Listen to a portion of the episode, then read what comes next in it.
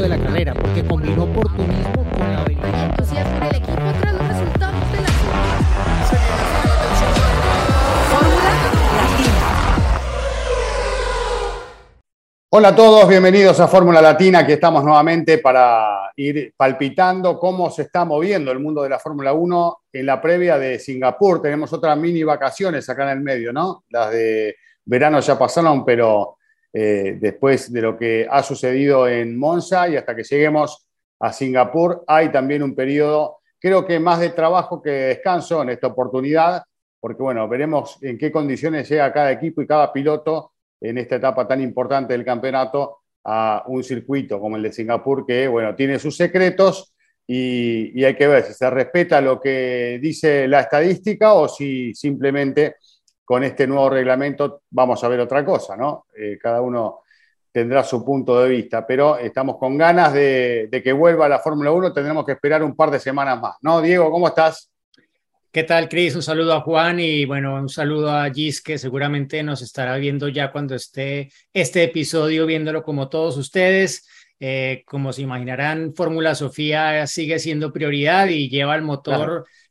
A todas las horas del día. Entonces, bueno. Como eh, debe ser. Como debe ser. Tomarán unos días más para que podamos tener de vuelta la normalidad a Fórmula Latina, pero a pesar de eso nos alegramos por por Giselle y por su familia. Y sí, bueno, una semana que nos cayó de extra sin Fórmula 1 por la cancelación de Rusia, ¿no? Desafortunada para el calendario, pero pues que igual no es una de las carreras favoritas de muchos. Eh, eh, hemos estado allí, sí, hay buenos recuerdos, pero, pero hay carreras mejores, sin duda. Pero esto pues nos da un poco la oportunidad de tomar un último respiro antes de lo que va a ser, sobre todo para Juan que está en todas las carreras. Ese, ahora son solo dobletes de aquí hasta que acabe la temporada y pues eh, aunque estaremos corriendo en horarios más amables buena parte de esas carreras para nuestros países. Igual no no deja de ser exigente ya ese lapso final cuando se traen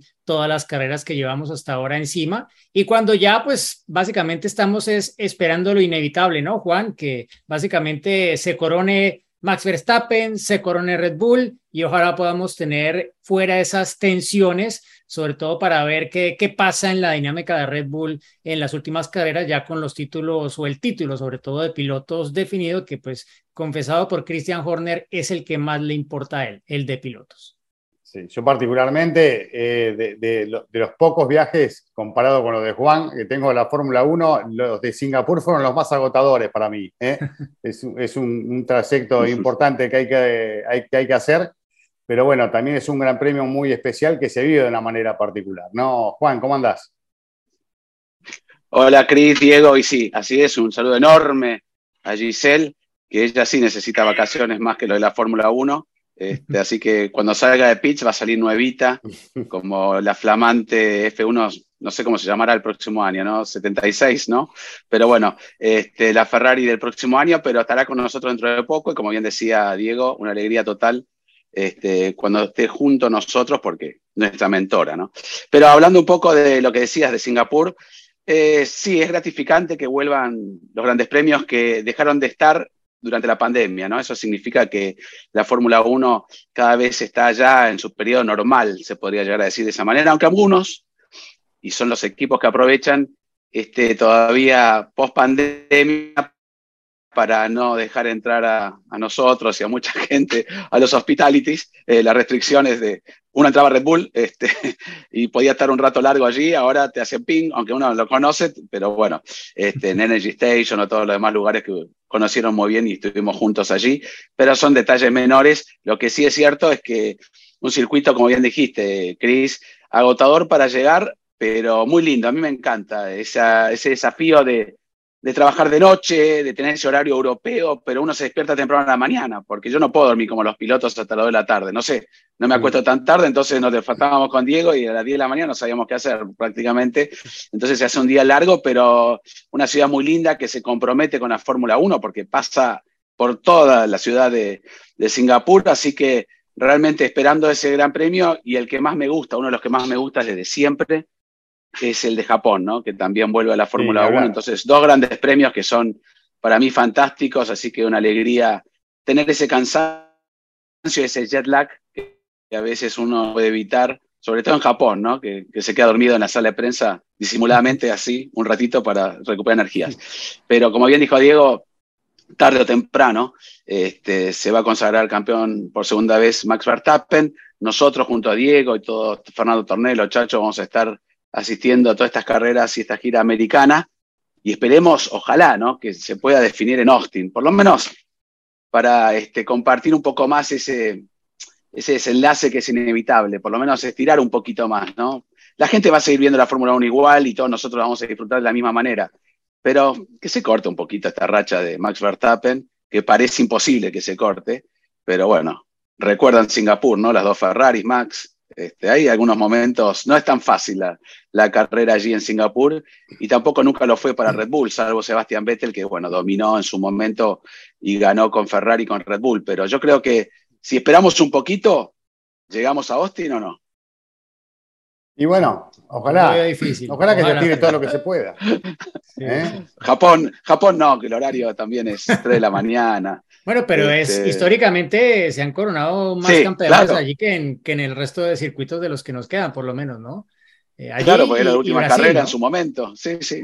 Así que. Y, este no, nos quedemos, no nos quedemos solamente con, con, este campeonato que tarde o temprano se va a definir, ya sabemos para quién, como dijimos, sino eh, en la pregunta que nos hacemos hoy, por ejemplo, uno de los temas para poder hablar eh, y compartir con aquellos que nos siguen, a ver que nos dejen sus opiniones es eh, quién va a ser subcampeón en esta temporada, ¿no?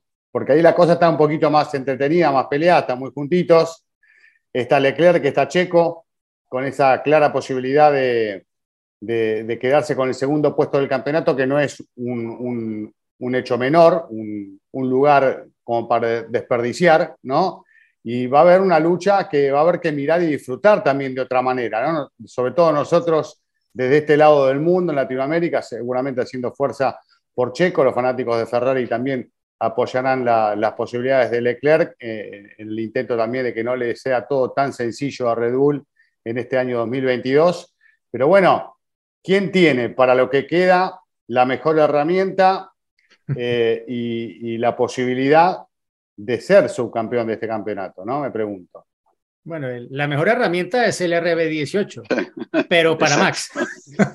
Por eso pregunto. hasta ahora para, para Checo no, o sea, por eso, por eso es clave que se defina, pienso yo, lo antes posible, porque en esa medida como que se va a liberar un poco esa presión, aunque no dudo que Max va a querer ganar todas las carreras que quedan. De pronto deja ahí la salvedad para México porque pues es un poco la forma de agradecerle a, Checo el trabajo que ha hecho de apoyo cuando, cuando ha tenido la posibilidad, ¿no? Pero, pero sí, yo creo que, que puede estar duro, también porque, a ver, mirando hacia el futuro, me gustaría un poco que, que el final de la temporada diera avisos de que podemos esperar realmente más de Ferrari el próximo año, ¿sí? Que, que lo que queda del año le va a permitir a Ferrari reencontrarse con la victoria que, que en este momento parece difícil, ¿no? Han estado ahí, eh, hicieron la pole en Monza, pero ya vimos que en carrera realmente eh, estaban muy lejos de poder inquietar a Max Verstappen, ¿no? Entonces, de las carreras que, que quedan, por ejemplo, y haciendo en paralelo un vistazo a lo que nos queda, a ver, yo digo que la mejor oportunidad que tiene Ferrari de reencontrarse con la victoria es la próxima. Es Singapur. Esa es la que yo digo, mira, ahí, ahí tienen que ponerle el freno a, Red Bull y a, Verstappen, a su racha ganadora de cinco carreras, y como que darle un nuevo impulso a, la parte final del año, a las siguientes cinco carreras, ¿no? Em, con lo cual, pues, podría ser el... Yo, yo pienso que haciendo un poco justicia a lo que ha sido el año en general, a quienes han sido los mejores pilotos, porque todos han cometido errores, bueno, salvo Max, que realmente es que encontrarle un error ha sido difícil este año, todavía los puede cometer, porque ya cuando salga la presión de pronto ahí los comete más fácil, pero diría que eh, Leclerc. Eh, yo, lo, yo pondría como subcampeón a Leclerc, de hecho, mis, eh, lo voy a confesar aquí en Fórmula Latina, mis eh, fondos de pantalla de mis tres pantallas son todas fotos de duelos de Verstappen y Leclerc en las primeras carreras del año. Em, fue un duelo que ilusionó mucho, ¿no? Que yo creo que estábamos al principio como, uff, esto, esto va a estar bueno. Eh, y de pronto se sumó Checo, entonces, uff, todavía más, pero luego ya quedó claro que, que fue como una ilusión óptica del inicio de la temporada que luego no logró mantener Ferrari ni el propio Leclerc a lo largo del año, ¿no? Pero yo diría que un poco haciendo justicia a lo que ha sido el año en general, diría que, que Leclerc. No sé cómo lo ven ustedes. Juan. Yo me remito a, a mi maestro Ayrton Senna y digo que el segundo es el primero de los perdedores, así que no, no valoro el subcampeonato, no lo valoré con Bota, no lo valoré en su momento con Rosberg, ni con Barrichello, ni bueno, ni este, así que ya está, hay campeón y el subcampeonato, nada, mentira. No, es un gran Es el trabajo. mejor del resto Sí, sí, sí, sí, por eso. Eh, bueno, por el corazoncito que tenemos todos, este, y sobre todo lo mencionaste, y por el, el vínculo que tenemos los tres con Checo Pérez, me encantaría que sea Checo, ¿no? Uno, dos de Red Bull, aparte sería la manera de cerrar una temporada que han sido los mejores. Olvidémonos, ahora ya no es el motor Mercedes, el chasis, el mejor auto y por lejos es el RB18, como bien dijo Diego, con Max Verstappen pero también sigue siendo el RB18 con Checo Pérez, ¿no? De alguna manera, aunque no le ha caído bien todas estas mejoras últimamente. Y todos queremos que él pueda reencontrarse con, no sé si el éxito, porque lo veo muy egoísta, Max, y lo digo de buena manera, ¿no? Como los grandes campeones. Eh, Schumacher no lo quería dejar ganar a Barrichello, ni siquiera en Brasil. Nunca nadie quiso dejar ganar ni a Ayrton ni nadie, ¿no? Siempre uno quiere más y más y más, para eso están las estadísticas, quiere tener eh, mayor victorias consecutivas, la mayor en el año, ¿no? Romper ese récord de Schumacher y de Vettel de 13. O sea, él va a ir por todo, seguro. Este, así son estos pura sangre. Pero le debe también a, a Checo y Checo no va a querer ganar una carrera porque se la, se la deje ganar Max tampoco, ¿no? No sería una recompensa agradable para un piloto, ¿no? Al gran levantar en la última parte de la, de la carrera cuando le salió mal en Estados Unidos o no a los Ferrari. Este, yo no creo que quiera ganar de esa manera. Se merece una victoria, seguramente, con lo que resta del año, y esperemos que encuentre él propio, él mismo, en, en- en- los medios, estos circuitos callejeros de Singapur y demás, la posibilidad de ganar. Pero también tengo en mi corazoncito, y ahí coincido con Diego, a Charles Leclerc. Un Charles Leclerc que dio todo este año. Se equivocó también, pero en un momento dijimos, wow, 42 puntos de diferencia en Australia, está bien, había dos abandonos de Red Bull, etcétera, etcétera, pero dijimos, esta temporada va a estar, o se escapa Leclerc o va a estar peleada con Max Verstappen, y finalmente todo le de alguna manera le sale mal cosas, ¿no? Spa, el, el- la mica dentro del freno, eh, distintas situaciones que el Virtual Safety Car el otro día, aunque no pasaba nada si, si se largaba o se extendía, pero son pequeños detalles que fueron confabulando con sus propios errores a que no pueda tener una gran temporada. Y sería lindo que cierre eh, de manera fuerte también para, para lo que viene el año que viene, ¿no? Porque también los pilotos son mentales y Leclerc sabemos lo que le cuesta eh, asumir errores, este, recuperarse, y lo sufre más que nadie, ¿no? Esos gritos que pega, esos castigos golpeándose el casco, o sea, lo sufre más que ningún otro piloto, Sí. me parece a mí, ¿no? Percepción que tengo. Algunas veces lo vemos a Max callado, Hamilton cuando perdían, pero Max es- exterioriza mucho más, perdón, Max no, Charles, así que me gustaría eh, Checo por arriba de Leclerc, pero ahí no más. Así que el que se equivoque menos, que se equivoque menos, que salga su campeón. Y el que se equivoca más, que se jorobe. Sí, eh, no sé si coinciden, pero a principio de año creo que ninguno imaginaba esta, esta diferencia de Verstappen, ¿no? Por cómo empezó No. el campeonato, no, no imaginábamos esta contundencia a esta altura, ¿no? Y que ya eh, en cuanto a pilotos del tema esté cocinado. Así que este, es la realidad. Ahora, respondiendo yo a la, a la pregunta que, que les hacíamos recién, eh, ya escuché atentamente lo que decían ustedes.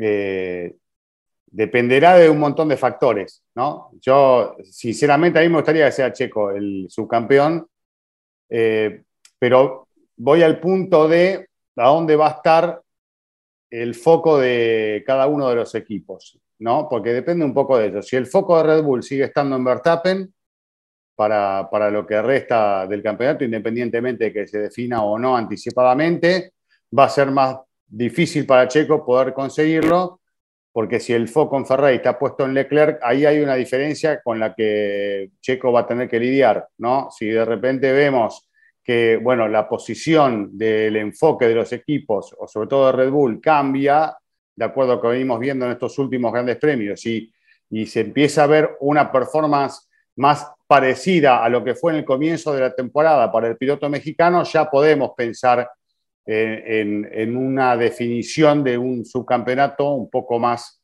más firme y más concreta, ¿no? Me parece que depende un poco por ahí, pasa por ahí el tema de, de cuál sea la decisión de cada uno de los equipos. Si no, Checo va a tener que pelear contra Red Bull y contra Ferrari, ¿no? Mm. Eh, y, y puede llegar a, a acontecer esto en, en la definición. Claramente a Red Bull le va a convenir hacer un 1-2 también en el campeonato. Entonces, lo que pase en los próximos grandes premios nos va a mostrar la verdadera carta con la que van a jugar en, esta etapa del año, sabiéndose que tienen esta ventaja con su, piloto principal y con quien va para, repetir campeonato. Eh, y, después también sería bastante chocante ver la realidad que está teniendo Checo en estos últimos grandes premios eh, que, cambie abruptamente de repente en un Gran Premio de México, ¿no? donde veamos un, funcionamiento distinto al que está teniendo, como diciendo, ah, bueno, entonces ahora sí le estás dando lo que, lo que él pide. sí. Claro, entonces yo no sé si tampoco haría mal, sí. está bueno para el equipo que, un Gran Premio a otro aparezca con, con, un, con un auto superior, ¿no? Pero mira, eh, es que sí pueden pasar cosas, como por ejemplo, eh, Checo puede penalizar en la carrera anterior a México, por ejemplo, y llegar con un motor fresco al Gran Premio de México, ¿sí? Y tener no. una ventaja allí sobre Max, por ejemplo, si el presupuesto lo permite. ¿Qué otro tipo de cosas pueden pasar si ya está definido el campeonato a favor de Max? Eh, ejemplo de lo que pasó en Italia. Eh, la configuración que nos dice la simulación es esta, pero probemos esta también. Pongamos el Checo para que la pruebe. Al final, no, esa no sirve, la Checo no sirve, seguimos con la de Max. Claro, se tiene luego que adaptar Checo a lo que ya Max llevaba probado todo el viernes, ¿no? En esas configuraciones diferentes de, de ala trasera, ¿no? Entonces, ese tipo de cosas que se invirtiera un poco de cara, por ejemplo, a la carrera de México, ¿no? Que, que sea Max. No, el que, que prueben haga... cosas en el auto de Max en lugar Exacto. del de Checo para la definición. Claro. Exacto, sí, pero, pero bueno, eso, eh, eso, como tú lo dices y como lo decía también Juan, a ver, Max es, eh, y en la Fórmula 1 los pilotos tienen que ser egoístas, ¿no? Y, y los grandes campeones todos lo, lo, han sido en algún momento y en un año en el que, che, en el que Red Bull y Verstappen tienen el, el, auto para poder ganar, pues casi que todas las carreras que vienen de aquí en adelante, pues tú dirías cómo va a dejar pasar alguna oportunidad de, de sumar una nueva victoria a su palmarés y a sus, a sus números de, de esta temporada, ¿no? Eh, que viendo pues la, las carreras que nos quedan por delante eh, fuera de Singapur es que, a ver, Suzuka es Red Bull. Te vas a Austin, bueno, ahí puede estar de pronto un poco más pareja la cosa. No sé si Mercedes de pronto allí pueda tener un ligero repunte, porque en Singapur no, no sé, porque en los callejeros no venía muy bien últimamente Mercedes. México es Red Bull. Ha sido históricamente un circuito muy Red Bull y no veo por qué vaya a ser diferente este año. Brasil igual, ha sido un circuito aparte muy Verstappen. Y Abu Dhabi, Abu Dhabi puede de pronto igualar un poco más las cosas y podemos tener una final en la que estén todos más, más parejos allí los, los tres equipos que han estado al frente este año, ¿no? Pero, pero sí, o sea, yo lo veo todo muy a favor de que, de que siga teniendo la ventaja Red Bull, salvo esas carreras que mencionaba, sobre todo la próxima, que sí, sí veo que puede ser una buena opción para Ferrari. Bueno, y en constructores, ¿cómo ven la cosa? Juan, ¿querés empezar vos? Porque, bueno, Red Bull bueno, que está firme.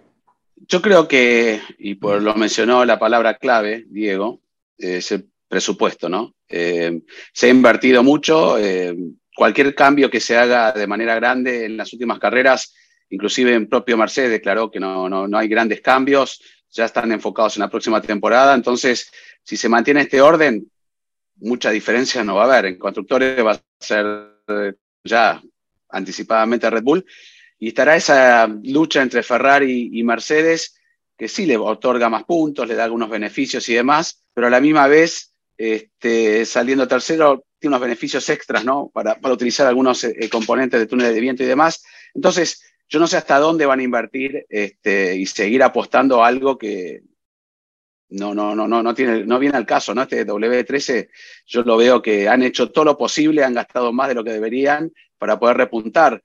Hay circuitos que naturalmente tal vez le puede ir un poco mejor. Mencionó Austin. Bueno, si vamos a Brasil el año pasado, Hamilton con este W12 dio una demostración de la potencia del motor Mercedes que este año no está.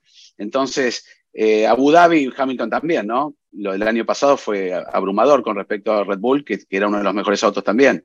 Pero no está en esta situación. ¿Cuánto arriesgarán para poder eh, tener la segunda plaza del campeonato? Y seguramente lo van a tratar de hacer, pero lo que a mí me preocupa. ¿Vos decís no me que les conviene pero- más tener el tercer puesto que el segundo? No, no, no digo, no, nunca. Siempre es estar segundo, pero me refiero, hay que ver cuánto compromiso para poder estar segundo se exceden o están en el límite con el límite con el presupuesto, porque lo han dicho, muchos habían anticipado que Mm. tal vez no terminaban las tres carreras de la temporada, van ajustando y compromete el desarrollo del próximo año, porque no es solamente este año, sino lo que se va gastando también esta temporada. Por eso no soy Toto Wolf y no sé en dónde están los números, pero vale la pena arriesgar por un concepto que evidentemente no terminó de no, de, de- de no funcionar, ¿no? Eh, Quedaron lejísimos, en algunas carreras sí, en otras no, es un auto difícil de poner a punto, entonces yo lo veo mucho más, sol- más, más solvente y factible de que Ferrari sea el segundo en constructores, lo, lo debería ser,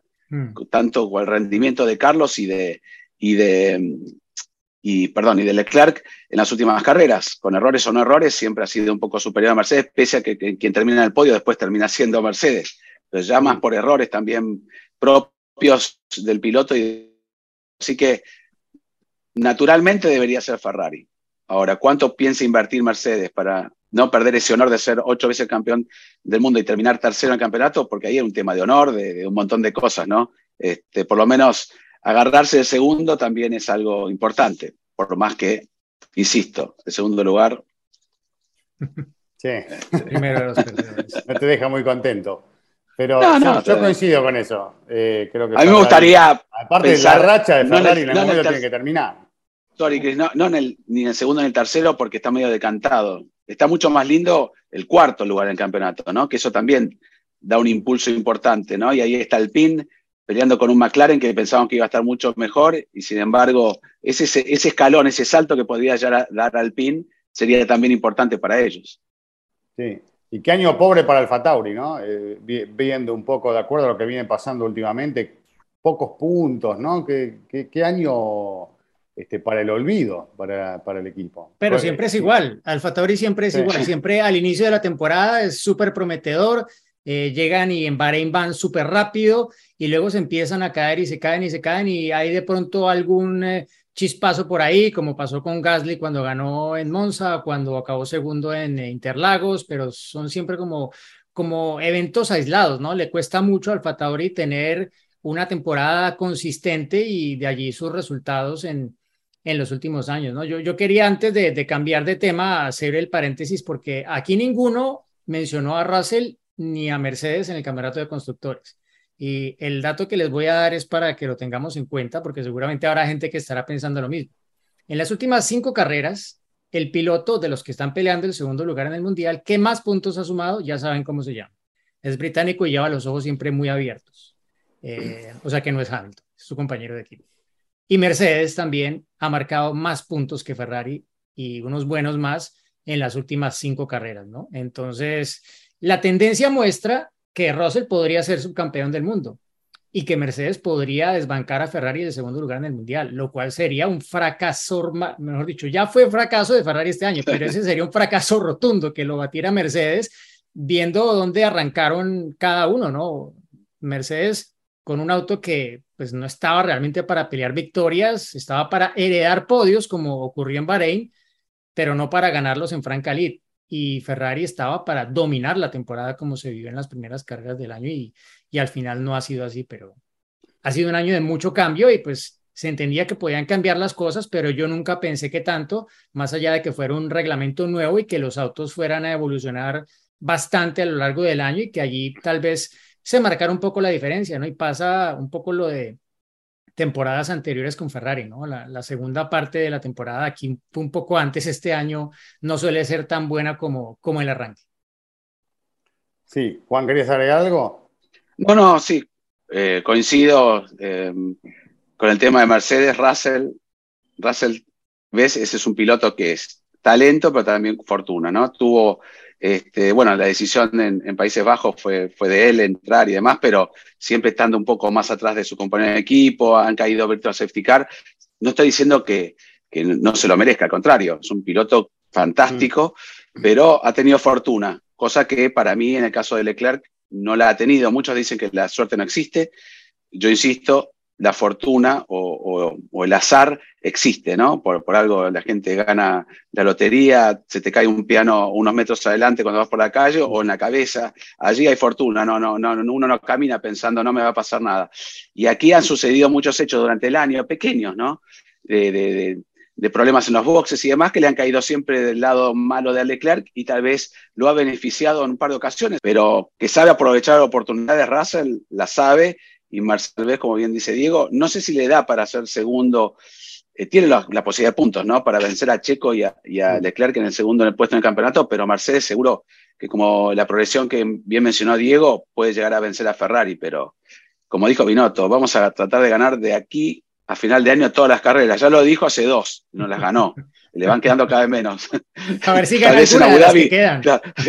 tal vez en Abu Dhabi diga, bueno, el próximo año vamos a tratar de ganar todas las carreras y así hasta que eh, la ganen o Binotto se vaya a su casa. Pero ojalá que, haya una mezcla allí, ¿no? Eh, me, dijo, cuando Diego dijo de, de Russell, cuando abre bien los ojos, eh, no me acuerdo bien el que imita, Connor se llama, Connor, Connor, Moore, Connor Moore. Connor Moore, que siempre cuando lo imita a Russell abre los ojos. Es muy bueno. No, no, el otro día lo sacó, apenas terminó la carrera, al rato ya tenía como el corralito. muy bueno, sí, sí, muy bueno, impresionante. Y apareció Russell con la sonrisa. Aparte siempre, Russell es muy polite, muy educado, siempre te contesta bien. Este, es, es un hombre perfecto, ¿no? Si uno lo pone comparado con el resto, todo prolijito. me tocó comer una pizza al lado de la mesa, eh, ahí en Italia, donde va Richardo, estaba al lado, sentado al lado nuestro, de Batistuta y demás, con el suéter en los hombros, todo. ¿no? Él se ponía la, servilleta para no mancharse, todos comían pizza así y él la tenía hasta acá, todo.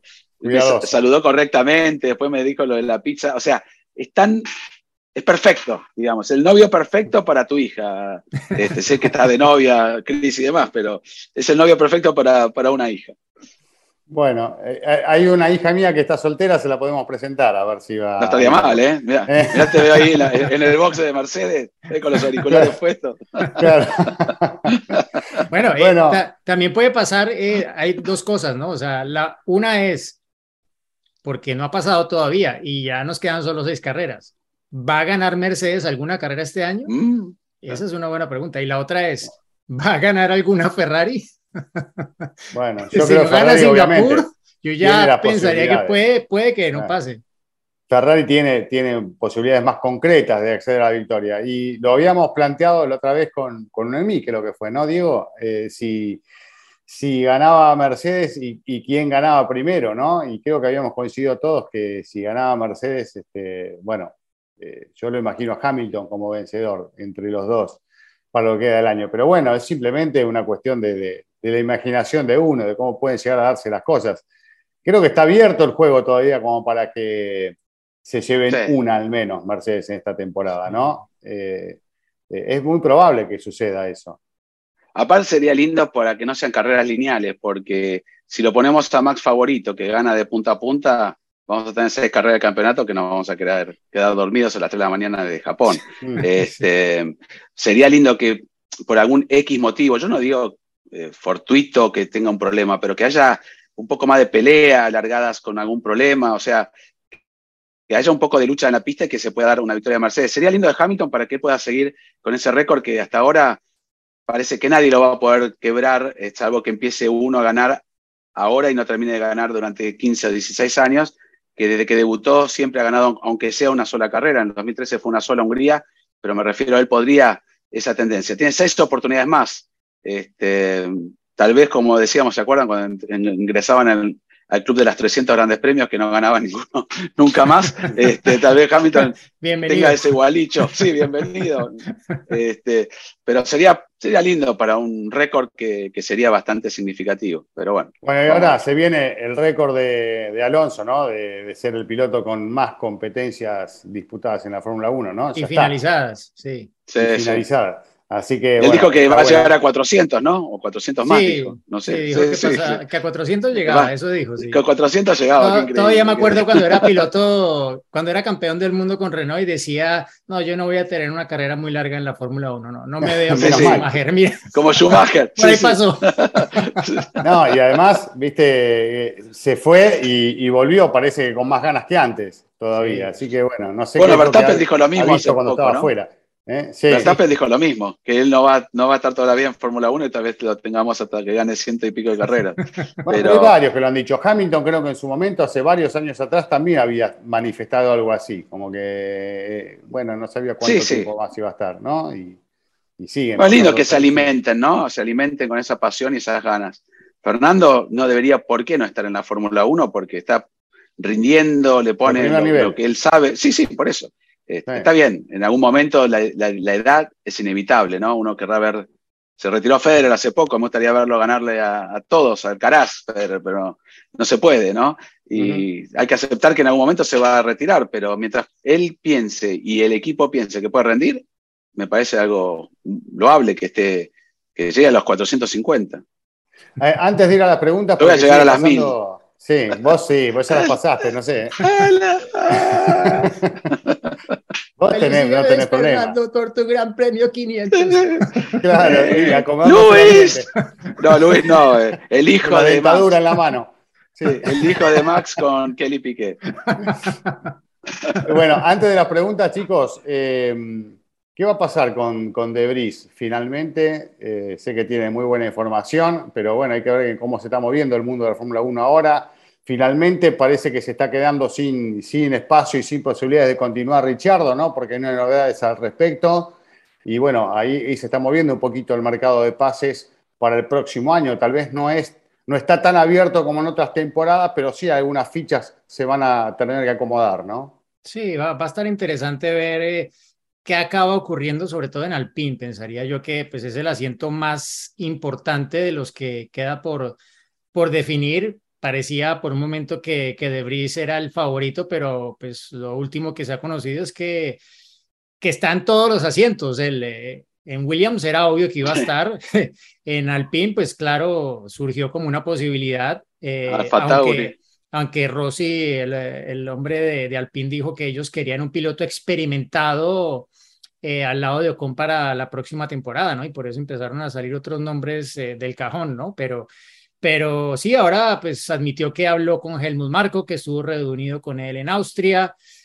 Y pues también sabemos que él es muy amigo de Max Verstappen, ¿no? Que han corrido juntos muchos años y no sé si dentro de sus sueños esté llegar algún día, por ejemplo, a ser su compañero sí. de equipo en Red Bull, ¿no? Eh, porque si en últimas tú tomas la ruta de Red Bull, ya sabes que en Red Bull al primer año, si no das la talla, te rajan, ¿no? Y pues eh, claro. está directamente midiéndose contra, estaría midiéndose en teoría contra su noda, ¿no? Entonces, si Debris no es de entrada, como mínimo su noda, y no es el nivel por el que se van a medir los juniors de Red Bull, que no hay ninguno que esté sonando fuerte para subir, el que estaba más arriba, Liam Lawson, ya pues realmente ni suena, o sea, Red Bull tiene cinco pilotos, tenía seis, le quedaron cinco después de sacar a Vips en la Fórmula 2, y ninguno da la talla para subir a Fórmula 1 según Helmut Marco, entonces eh, a todos los van a medir contra, contra, contra Debris cuando haya la oportunidad, ellos tienen los datos, la forma de saber si, si pueden tener una, un mejor potencial en, algún sentido, ¿no? Pero pero claro, ¿no? Eh, una temporada que no sea a la altura de lo que hizo en su debut de, de eh, con Alfa Tauri, pues ya sería como un paso efímero por la Fórmula 1, ¿no? Porque si él lo sacan de Red Bull, él ya no va a volver a la Fórmula 1, pienso yo, en algún otro equipo, más que como probador, probablemente, ¿no? Ya también por su edad, porque tendrá 28 cuando arranque la, la próxima temporada. Entonces, sí, no sé, si probablemente eso lo haría más pensando en un futuro al lado de Verstappen en, en Red Bull, ¿no? Creo que ese sería un poco el, el objetivo más a largo plazo, más allá de debutar como titular en la Fórmula 1. Juan. Yo creo que sí, ¿no? Aparte, ya probado, campeón de la Fórmula 2, campeón de la Fórmula E, eh, bajo el ala de un equipo como Mercedes, si entiende de que Red Bull es el futuro, tiene, es un poco más joven que, bueno, tiene, más grande, perdón, que, Max en, edad, pero este, como bien decía Diego, compitieron juntos, sería un equipo todo holandés. Este, hay que ver también Checo, ¿no? Cómo, cómo rinde el próximo año. Pero estar dentro de esa estructura me parece también por el futuro que representa Red Bull y lo que se plantea, me parece algo, una buena opción. Si total él no está en la Fórmula 1 todavía, cambiaría de, de un equipo como Mercedes, conocen todas las entrañas del equipo Mercedes, le estaría llevando información inclusive a, a Red Bull. Este, sería un buen fichaje, pero no para, para mí, ¿no? Eh, lo dijo Fran Tost, pero acá cambian todos los días, de, lo dijo en la última carrera. Eh, si no es Colton Herta, eh, es Pierre Gasly. Pierre Gasly cuando elige su futuro, en la nota me hizo así, me mostró Alfa Tauri, ¿no? Como diciendo, yo me quedo acá. O sea, Pierre Gasly sabemos que estuvo también flirteando, pero él tiene contrato, entonces si este, nada sucede, se quedará en, Alfa Tauri. Eh, por eso digo, es un mercado que va a ir, ¿a dónde va a ir este de Bris? Puede llegar a ir en lugar de Latifi si Mercedes hace, quiere por lo menos demostrar que lo va a apoyar y pone un poco más de, de opciones en Williams, tal vez vaya al lado de, de Albon, que inclusive es piloto Red Bull, ¿no? Que es algo raro, que Williams tenga un piloto Red Bull este, con una buena actuación. Entonces, puede llegar a De Vries eh, tener sobre la mesa ahora varias opciones, lo que es, lo hablábamos en el programa pasado, ¿no? Aprovechar esa única oportunidad, no única, pero por lo menos fue ese momento, una situación especial, penal, ping, y rendir, y ahora todo el mundo está hablando de Brice cuando hace dos semanas este, yo me lo encontré en una terraza, no voy a contar, no. eh, Él sabe aprovechar perdón, el tiempo libre, sí. sí, sí. eh, entonces, en Bahrein, pero me refiero, eh, son cosas que él lo supo aprovechar y ahora está en la boca de todos. Y, y para cerrar, perdón, no quiero extender, me gustaría, es algo que, que me gustaría por, por, lo que significa como piloto, me parece un súper talento. No, está bien. ¿Por qué no se adaptó al McLaren de este año? No lo sabemos le costó el año pasado un poco, pero ganó un gran premio. Pero sabemos que es un piloto que tiene varias victorias, muchísimos podios, poles, le ganó a un cuatro veces campeón del mundo cuando recién comenzaba. Es un piloto para mí que da la talla para ir a cualquier equipo, mm. hoy por hoy, y lo dijo Hamilton. Tal vez para sacárselo de encima dijo, no, es demasiado para estar de reserva dentro de, de Mercedes. Pero este, yo creo que Alpine, no lo, yo no lo pensaría dos veces, ¿no? Eh, está bien, sería volver con él, tuvieron algunos problemas, pero ya no está más a Pitbull, así que se podría limar asperezas allí, pero ¿dónde va a ir? Lo dijo Richardo, ¿no? Eh, para sentarme en cualquier equipo prefiero estar un año afuera, claro. sabemos que ha sucedido muchas veces, este, ¿qué va a ir a Haas? Un Richardo, ¿no? Este, por más que cobre dinero y su, su, plata está, ¿no? Como le pasó a Kimi, ¿se acuerdan cuando este, lo sacaron de Ferrari, pero cobró el sueldo como si estuviera corriendo? Este, él tiene la posibilidad de elegir, pero todos sabemos que con todos los pilotos jóvenes que vienen detrás, un año afuera, a esa edad, también te puede costar no volver nunca más. Entonces, Sería un buen comentarista no sé. de televisión, ¿eh? muy divertido. Buenísimo. Sí, buenísimo, pero me parece un piloto que, que necesita la Fórmula 1. La misma Fórmula 1, y en la época que estaba Bernie, se preocupaba, y yo, lo saben ustedes, de mantener algunos pilotos, ¿no? de encontrarle asientos porque significan, y eso que la Fórmula 1 de Bernie no, ni siquiera estaban con los ratings así como ahora, ni las redes sociales. Saben cuando hay un piloto que, que se necesita en la categoría. Y Daniel Richardo es uno de los pilotos que, que más la gente se puso este, mal por saber que no tiene un asiento, ¿no? Para mí lleva bastante gente. Se va Vettel, no sabemos cuánto va a durar Alonso y cuánto va a durar Hamilton, y es uno de los antiguos que van quedando, antiguos no tan sí. antiguos, ¿no? Porque es, está en la edad media de, de, del resto. Así que ojalá que algún equipo sea un poco sensato y lo, y lo considera el piloto australiano. Aparte, Estamos ¿qué va a en hacer Netflix? ¿no? renovación. ¿Qué va a hacer ¿Cómo? Netflix? ¿Eh? Ahora, si si no está Richardo, ¿qué va a hacer Netflix? Claro, Por eso, sí, sí, hay, hay muchos intereses, ¿no? hay que buscar otro personaje. Pero bueno, chicos, eh, eh, los jueves Sí. siempre tenemos, respondemos nuestras preguntas, o respondemos sus preguntas, y en los episodios de los martes también respondemos alguna pregunta. Así que si les parece, vamos con una. Hola, Fórmula Latina. Soy Roy, soy de la Ciudad de México. Respecto a Checo Pérez, ¿qué es mejor? ¿Que el piloto se adapte al coche o que el coche se adapte al piloto? Saludos. Hola Roy, gracias por tu pregunta y eh, en este sentido me parece que lo que hay que tener en cuenta es sobre todo la experiencia del piloto.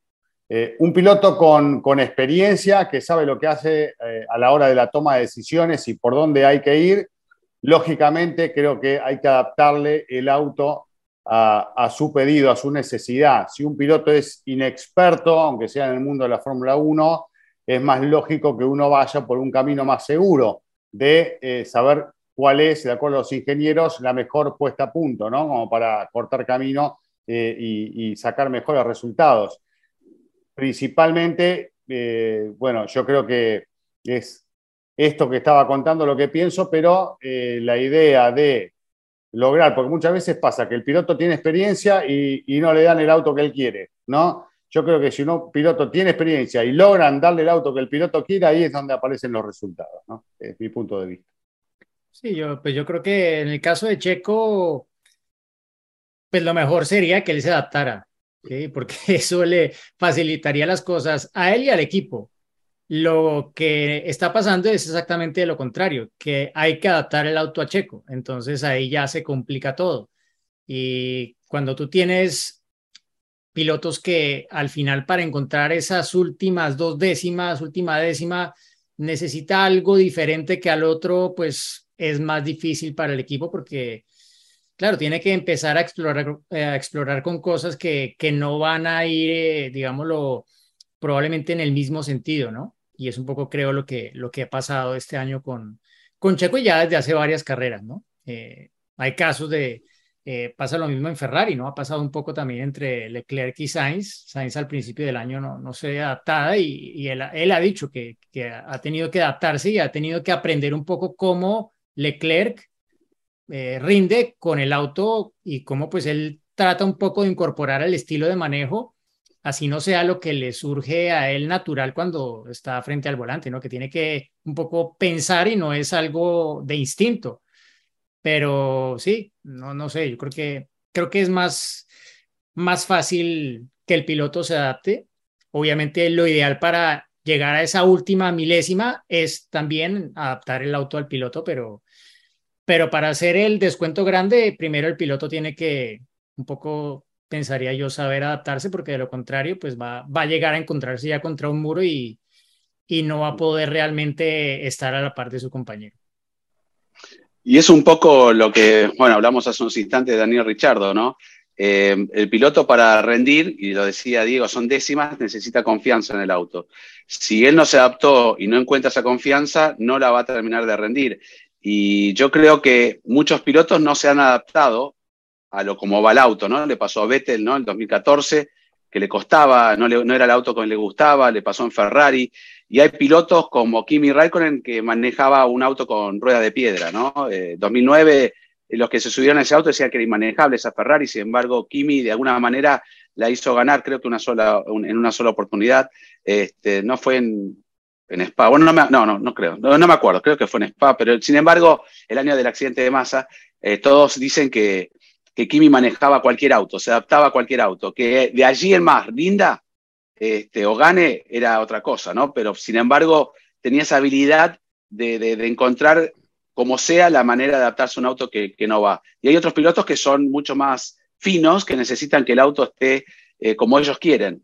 Pero la habilidad del piloto, Max Verstappen también dicen que maneja cualquier cosa, le pone las ruedas al revés y te las lleva. Mm. Este, Hamilton de alguna manera, bueno, no lo está demostrando este año porque es un auto que, que en general no va, pero siempre ha tenido más facilidad en adaptarse a autos que tal vez se van más de trompa, más de cola, eh, ellos se encuentran ese compromiso. Pero hay pilotos que necesitan tener el auto prácticamente a su nivel, si no, no rinden de la misma manera. Y yo creo que tal vez este, lo que le pasó a Checo, ¿no? No, no, no logró encontrar esa confianza que tenía en, en Jeddah, ¿no? ¿Se acuerdan? El circuito que va rozando, la, logró la pole, rozando los muros y demás, no lo puedes hacer si una, el auto no te esa confianza. O en Mónaco mismo, este, con esa claro. victoria. Yo creo que, que, el piloto fue perdiendo confianza y tal vez no, como bien dijo Diego, no tuvo esa habilidad de adaptarse a un auto que no está para él. No todos los pilotos se pueden adaptar a la manera de, de pasa uno, inclusive cotidianamente, con un auto o cuando va en un karting y demás, ¿no? Eh, hay tipos como Alonso también que se adaptan muy, mucho más fácil él al auto que el auto adaptarse a él. Entonces, ese compromiso no quiere decir que uno sea mejor o, mayor, o peor piloto, eh, por eso digo, Kimi se adaptaba a cualquier auto, pero no ganaba. Pero tenía esa habilidad de poder manejar autos que, o Juan Pablo Montoya también, ¿no? Eh, son pilotos Mm. que tienen tal vez esa... Aunque a Juan No Pablo sé. le pasó, Eh, a Juan Pablo le pasó con eh. Kimi, él, él Claro. llegó a un punto en el que ya le tuvieron que, lo contaba el otro día con Cristian, eh, tuvieron que hacerle una suspensión delantera diferente a su auto, pero luego se la pusieron a Kimi y, y, y a Kimi también le funcionaba y le funcionaba mejor que la que tenía. Entonces era como que todo lo que hacían era para que mejorara para Juan Pablo el feeling y al final a Kimi también le funcionaba. Entonces era, pero bueno, esto, esto que... Claro, eh, ese año, ¿te acordás, Diego, cuando ganó la única carrera McLaren?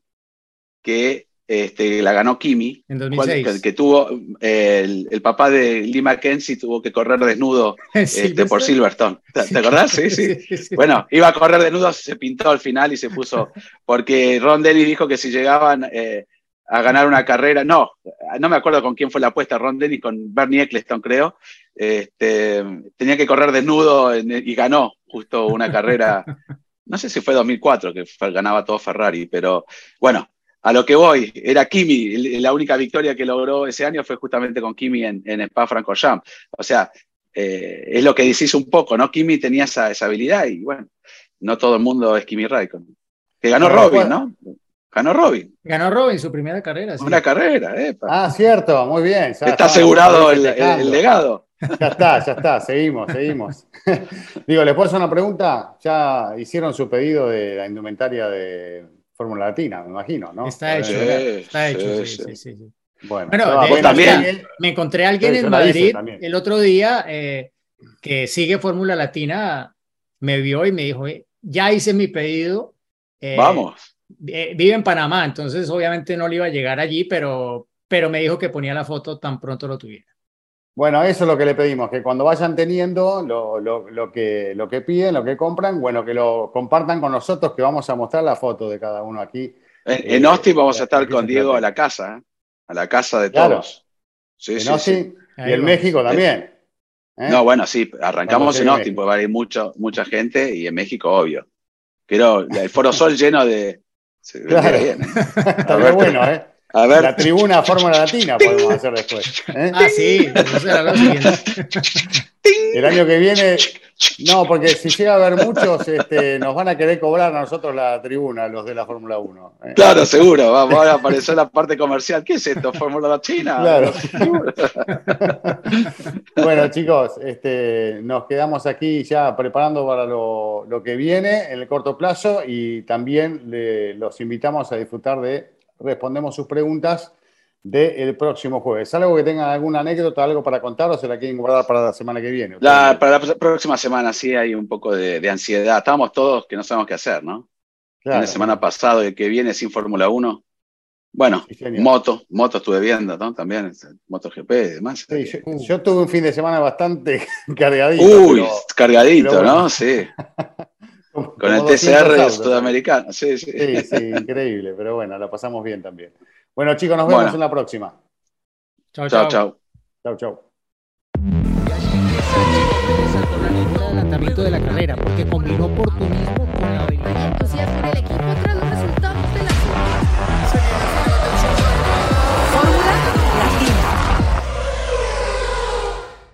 Política y otros datos. Segunda temporada. desaceleración del crecimiento. Tripular la nave del INE. Proceso electoral 2024. Política y otros datos. Escucha un episodio nuevo cada jueves en tu plataforma de podcast preferida. Un podcast de expansión.